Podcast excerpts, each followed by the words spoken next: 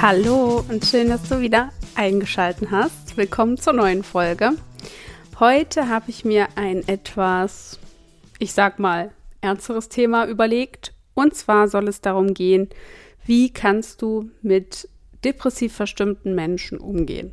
Und natürlich gibt es da verschiedene Schweregrade. Es kann sein, dass jemand wirklich eine schwere Depression hat. Es kann sein, dass es eher eine leichte Depression ist oder wirklich eine depressive Verstimmung. Und natürlich kann es auch sein, dass es dir selbst schon mal so ging und du vielleicht eine gewisse Antriebslosigkeit gespürt hast, oft müde warst, dich so ausgelaugt gefühlt hast, ein bisschen gereizt warst oder viel Angst hattest und so diese oder der grundlegende Verlust von Appetit, egal auf was, ob das jetzt sexueller Natur ist oder äh, Genuss von Essen oder Genuss von Hobbys oder Menschen und so weiter.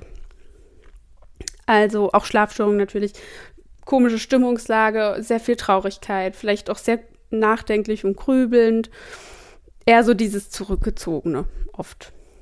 Wie gesagt, es gibt verschiedene Schweregrade und nur weil man jetzt sich mal eine Zeit lang so fühlt, heißt das nicht, dass du jetzt direkt eine schwere Depression hast. Es kann auch einfach nur eine Phase sein, eine Verstimmung. Und es wird ja wirklich immer häufiger in unserer Gesellschaft durch unseren Arbeitsalltag, durch alles, was wir so erfahren, ob das jetzt Social Media ist und irgendwelche Nachrichten, äh, Überforderungen im familiären Bereich oder was auch immer es prasselt ja einiges auf uns ein und es wird ja tendenziell eher mehr statt weniger und dadurch passiert es einfach häufiger. Und weil ich weiß, dass es vielen Menschen schwer fällt, mit depressiv verstimmten Menschen umzugehen, wollte ich das Thema heute einfach mal aufgreifen. Denn was oft passiert, ist, dass man versucht, denjenigen zu retten und ihm irgendwie helfen will und ähm, da ständig nachfragt oder irgendwelche Bücher hinlegt und sagt, lies das doch mal, das hilft dir vielleicht oder guck dir mal dieses, jenes Video an oder schau mal auf den Account. Und das ist grundsätzlich jetzt auch erstmal nicht falsch. Es geht ja auch darum, dass die Person so ein bisschen Psychoedukation betreibt und es versteht, was da alles so abläuft. Aber so dieser, dieser Helferinstinkt, der da in vielen hochkommt, der macht es meistens für die Betroffenen nicht besser. Also oft führt das eher dazu, dass diese gut gemeinten Ratschläge wie, ja, geh doch mal mehr raus oder denk weniger nach und sitz weniger zu Hause rum oder ja, du musst aus deiner Komfortzone rauskommen oder mal was Neues ausprobieren, du musst mehr Spaß haben. Also so gerade so dieses, du musst, du solltest und mach doch mal, das hilft tatsächlich einfach nicht.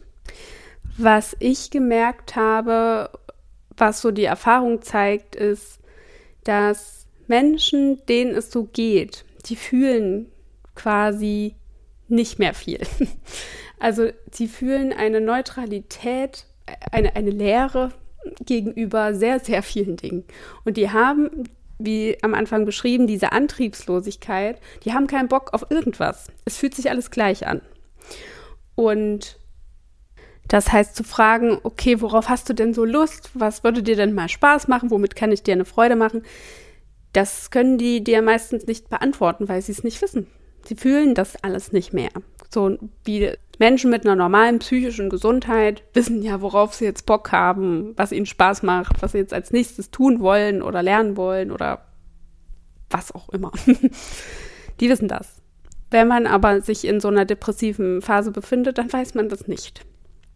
Und das heißt, dieses Nachfragen und Nachbohren ist für diese Personen dann, also für die Betroffenen, eher wie ein, ein Spiegel für das, was sie nicht mehr haben. Also jedes Mal, wenn sie gefragt werden, worauf hast du denn Lust? Du musst doch mal dieses und jenes machen, damit du mehr Spaß hast oder damit du da mal rauskommst. Das ist einfach jedes Mal wie ein Spiegel. Hier, guck doch mal, das hast du alles nicht mehr und du weißt es aber auch nicht, weil das ist ja das, was in deren Köpfen dann losgeht. Dieses, ja, scheiße, ich weiß es einfach nicht. Ich weiß nicht, worauf ich Lust habe. Ich habe auf nichts Lust. Es fühlt sich alles scheiße an. Und dadurch, ähm, ja, also dadurch fühlen die sich dann meistens noch schlechter als vorher. Das heißt, mein Tipp für den Umgang mit Betroffenen in so einer depressiven Phase ist zuhören. Einfach aktiv zuhören. Es ist voll gut, dass du für diese Person da sein möchtest. Und das ist auch wichtig, weil die müssen natürlich auch sehen, okay, ich bin, ich bin Menschen wichtig. Die, oftmals fühlen die sich ja auch sehr wertlos und überhaupt nicht wertgeschätzt und alles ist schlecht und scheiße und unfair.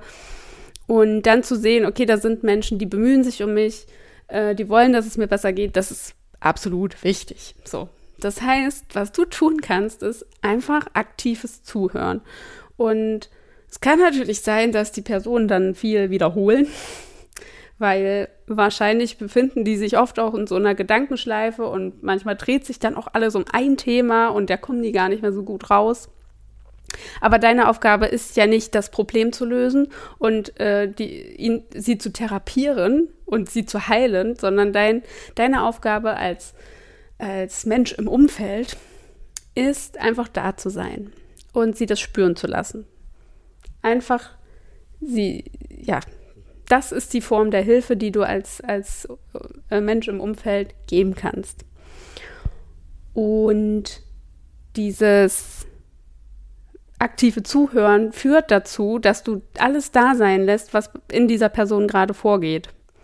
Und wenn du es schaffst, das da sein zu lassen, dann schafft es die Person in diesen Momenten auch. Und dann sind das kleine Lichtblicke für diesen Menschen, weil plötzlich nicht mehr alles falsch ist, weil plötzlich nicht alles verdrängt oder wegrationalisiert werden muss und für alles eine Lösung her muss und alles irgendwie anders sein muss, weil ist ja alles falsch. äh, alles ist falsch mit mir, weil ich fühle mich so, sondern es ist einfach okay in diesen Momenten. Und damit hilfst du ungemein.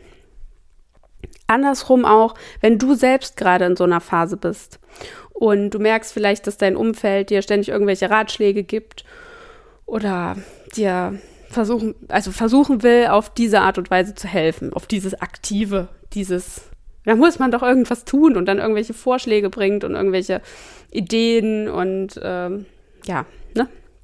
was ich vorhin meinte.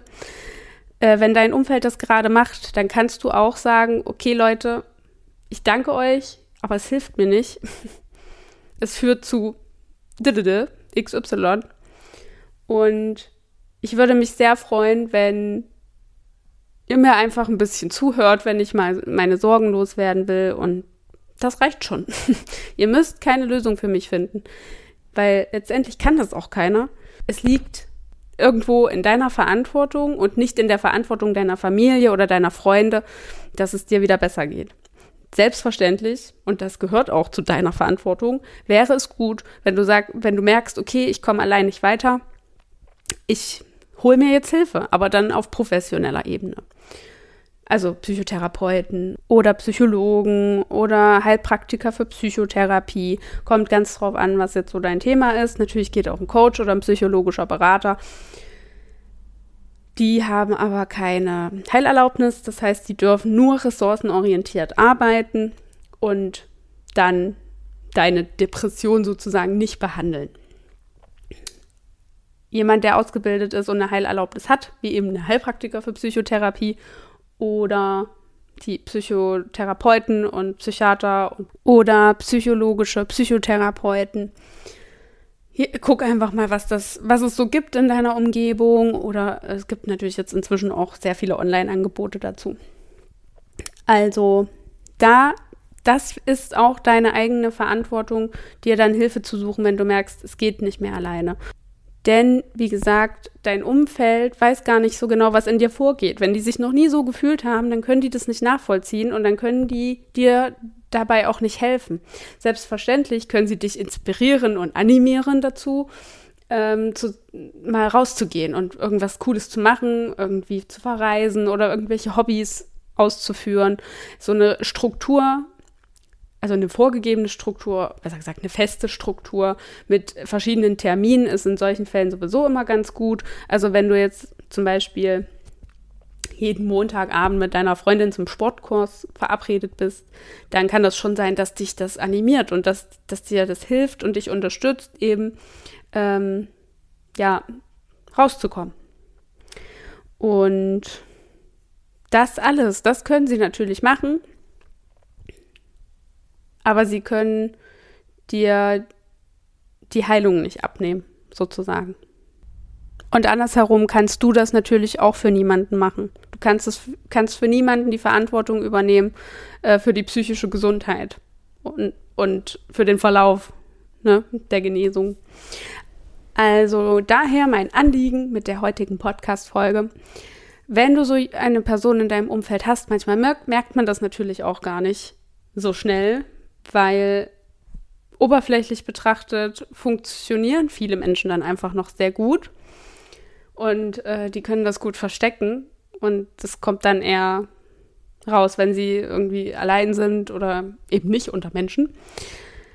Aber falls es dir auffällt und, und falls dir das auch irgendwie ähm, auffällt, wenn die Person sich anders verhält, vielleicht als früher, bisschen zurückgezogener ist oder auch wenn alles so anstrengend für sie wirkt. Also wenn sie nur noch genervt ist und alles ist so furchtbar anstrengend und äh, überwältigend und schwer und ja, so dieses zähe Gefühl, dann ähm, kann das schon auch sein, dass es so ein bisschen in diese Richtung geht. Wenn das sehr stark überwiegt, dann können das auch Anzeichen sein. Und dann kannst du, wie gesagt, die äh, gerne ein bisschen inspirieren und versuchen zu animieren, zu sagen, hey, ich würde da abends gerne mal hingehen zu diesem Sportkurs, hast du nicht, äh, willst du mitkommen? So. Einfach willst du mitkommen. Und ich würde mich sehr freuen. Vielleicht so. Oder einfach, wie gesagt, das aktive Zuhören und das da sein lassen, was eben da ist. Und selbstverständlich kannst du dann auch darauf reagieren und sagen, ja, ach, das tut mir halt sehr leid, dass du dich so fühlst. Und wenn ich irgendwas für dich tun kann, dann sag mir das bitte. Ich bin gern für dich da. Das sind meiner Meinung nach so die besten Strategien, weil man nicht versucht, die andere Person zu verändern und das Verhalten von der Person zu verändern oder sogar die Gefühlswelt und die psychische Gesundheit der anderen Person zu verändern, weil ja, diese, diese gut gemeinten Ratschläge von, ja, das hilft ja nichts, wenn du so viel darüber nachdenkst oder zu Hause rumhockst und dich eingräbst. Du musst, du musst dieses und jenes tun oder du solltest dieses und jenes tun. Das, das hilft meiner Meinung nach wirklich einfach nicht. Das ist eher kontraproduktiv, weil man denjenigen immer wieder darauf hinweist, dass es falsch ist, wie es gerade ist. Und das kann nicht gut sein. Ebenfalls ja auch für dich, für deine Selbstgespräche, die du gegebenenfalls mal führst. Ähm, wenn du dir das gerade einreden willst, dass das nicht da sein darf und dass das scheiße ist so und dass das weg muss und du dich anders verhalten solltest, weil so bringt das ja alles nichts dann versucht er einen Stopp einzufügen und dir zu sagen, okay, es ist jetzt gerade so. Und es darf jetzt gerade so sein.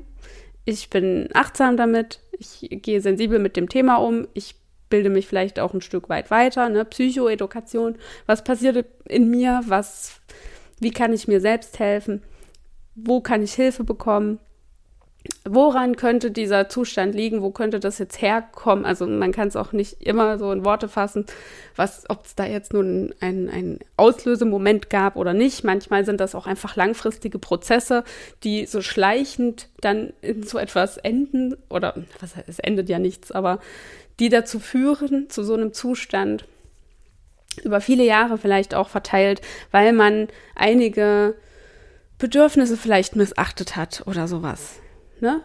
Weil man vielleicht gänzlich gegen seine Natur lebt oder also seine Natur im Sinne von ähm, sich in Rollen presst, in die man eigentlich nicht passt und sich die ganze Zeit einreden will, man müsste jetzt in diese Schublade passen, aber eigentlich ist man in einer ganz anderen Schublade. Vielleicht bist du auch in gar keiner Schublade, sondern im ganzen Schrank. oder vielleicht brauchst du auch ähm, mehrere kleine Schubladen. Also was ich meine, ja, solche Dinge, immer wenn wir versuchen, etwas anders haben zu wollen, als es ist, dann führt das zu inneren Konflikten, die können sich aufstauen und die können zu sonst was führen. Also gesund ist es wahrscheinlich nie. Ja, aber damit äh, genug für heute geredet. Das soll dir so zum Anreiz dienen. Ja, vielleicht entweder mit dir selbst netter zu sein, es da sein zu lassen, dir selbst zuzuhören, vielleicht auch durch ein Journal einfach alles aufzuschreiben oder es gegebenenfalls von deinem Umfeld, äh, also nicht einzufordern, aber es anzumerken, dass es schön wäre, wenn man dir einfach zuhört. oder du gibst es anderen, die sich vielleicht in so einer Phase befinden. Ja, genau. Andere Menschen müssen keine Lösungen finden für jemanden. Anders ist es natürlich, wenn du aktiv nach einem Ratschlag gefragt wirst. das ist jetzt nochmal so zum Abschluss. Falls jemand sagt, äh, hilf mir bitte, ich brauche eine Lösung, ich will unbedingt einmal die Woche rausgehen, kannst du mir dabei helfen? Dann sagst du natürlich, klar, bin dabei. Wir überlegen uns was. Ja, also nicht falsch verstehen. und es ist auch nicht Sinn meiner ähm, oder Ziel dieser Podcast-Folge, dass du dich gänzlich zurücknimmst und irgendwie diese Menschen wie rohe Eier behandelst und ja, da Angst hast, jetzt da irgendwie das Falsche zu sagen. Das ist nicht mein Ziel, sondern wirklich einfach, du kannst dich entspannen. Du sollst quasi den Druck rausnehmen im Umgang mit depressiv verstimmten Menschen, nenne ich es jetzt mal. Weil du musst keine Lösung finden, du musst gar nichts. Du musst einfach nur da sein. Das ist das Schönste, was du denen geben kannst. Ja, damit kannst du nichts falsch machen. Einfach zuhören, nachfragen, erklär mir das nochmal genau, wie fühlt sich das an oder ähm, kann ich irgendwie was für dich tun? Genau. So. Wenn du Themenwünsche hast im Übrigen, dann kannst du mir die gerne schreiben. Und ansonsten freue ich mich natürlich auch über Feedback und auch so mal über eine Nachricht, ob dir mein Gerede hier hilft, ob es dich in irgendeiner Form inspiriert oder zum Reflektieren anregt. Denn das ist ja mein Ziel. Und dann wünsche ich dir jetzt trotz des schweren Themas heute einen schönen Donnerstag und wir hören uns dann nächste Woche.